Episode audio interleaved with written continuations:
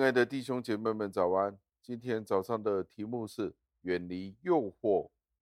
今天的经文是出自于马太福音二十六章的第六十九至七十节。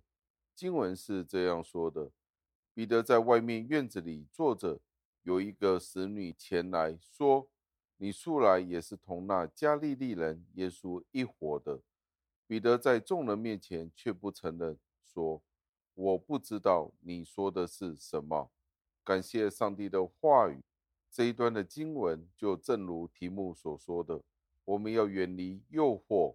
这个诱惑是什么呢？这个诱惑就是当年耶稣基督被逮捕之后，彼得就坐在院子里。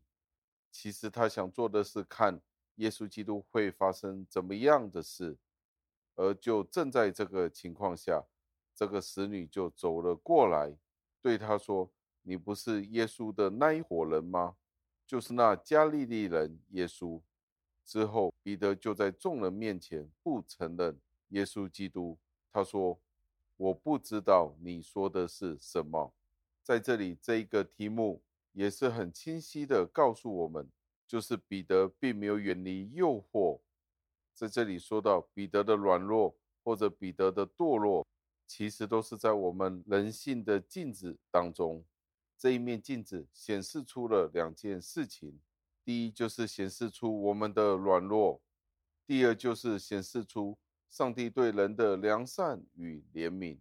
彼得有过跌倒，这是我们都知道的，但是在同一时间，上帝也不是让他一直在跌倒当中，不去苏醒过来。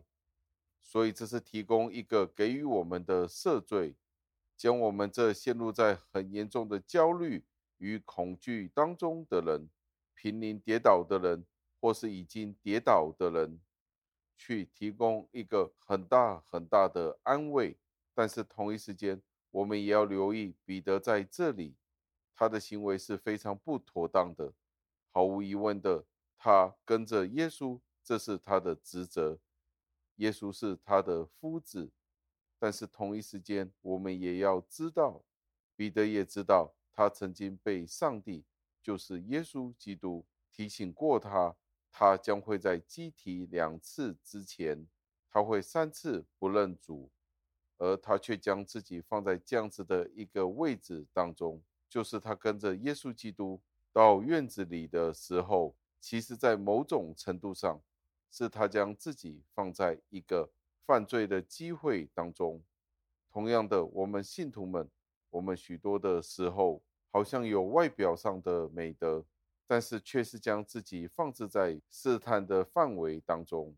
因此，我们有责任向上帝祈求，上帝的灵约束与保守我们，以免我们冲出了我们应当的范围。因此，许多时候。我们就会受到良心的谴责，真正受到上帝的责罚。那我们应该怎么样做呢？就是每当我们开始要做一件事的时候，我们应当祈祷，上帝并不准许我们很努力的工作的情况下，或是我们在开始工作之前，已经感受到这个失败，上帝将会供应我们所需要的，直到最后。但是同一时间，我们不应该认定我们自己的软弱，成为我们懒惰的借口，去阻止我们呼求上帝，在我们工作的时候来帮助我们，无论是在开始、在中断，或者是结束的时候，都要祈求上帝的帮助。所以我们要更加相反的，我们要祷告，能够压制我们那鲁莽的情绪。而且也不会超出我们对自身的要求。许多时候，我们会要求我们自己做超过我们自己应该可以做到的事。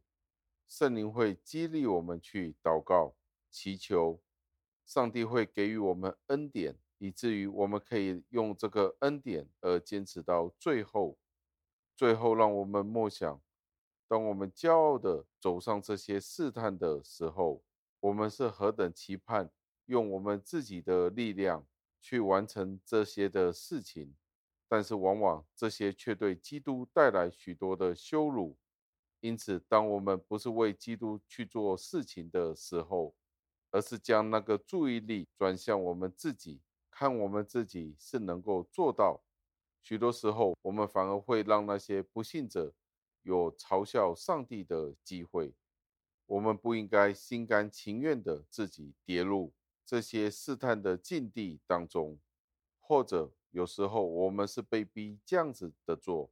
那我们应该怎么样呢？我们应该要依靠上帝的恩典，而不是要依靠我们自己的力量。请问今天我们的生命当中有没有一些的领域是可以适用在这一段的经文当中呢？我们有没有容忍让自己跌入一些的试探当中呢？是符合这一段经文所说的呢？我们有没有容忍自己去跌入一些的诱惑当中呢？有可能今天最大的诱惑就是我们的手机，我们正正就是给了自己许多的借口，让许多的诱惑在我们身边出现。弟兄姐妹们，今天我们有没有哪一些很明显的诱惑？我们知道，但是我们却不去避免呢？让我们一起祷告，亲爱的恩主，我们再一次的赞美，感谢您。感谢您借着彼得的经验来提醒我们，我们不应该将诱惑放在我们的身边，以至于我们陷入其中。我们人许多时候都会自欺骗自己，以至于将这些的犯罪、这些的诱惑放在我们身边的时候，我们都合理化了这些的事物。主啊，求您帮助，求您的圣灵提醒我们。以至于我们可以逃离这些众多的诱惑，求您垂听我们的祷告，感谢赞美，是奉我救主耶稣基督得胜的尊名求的，阿门。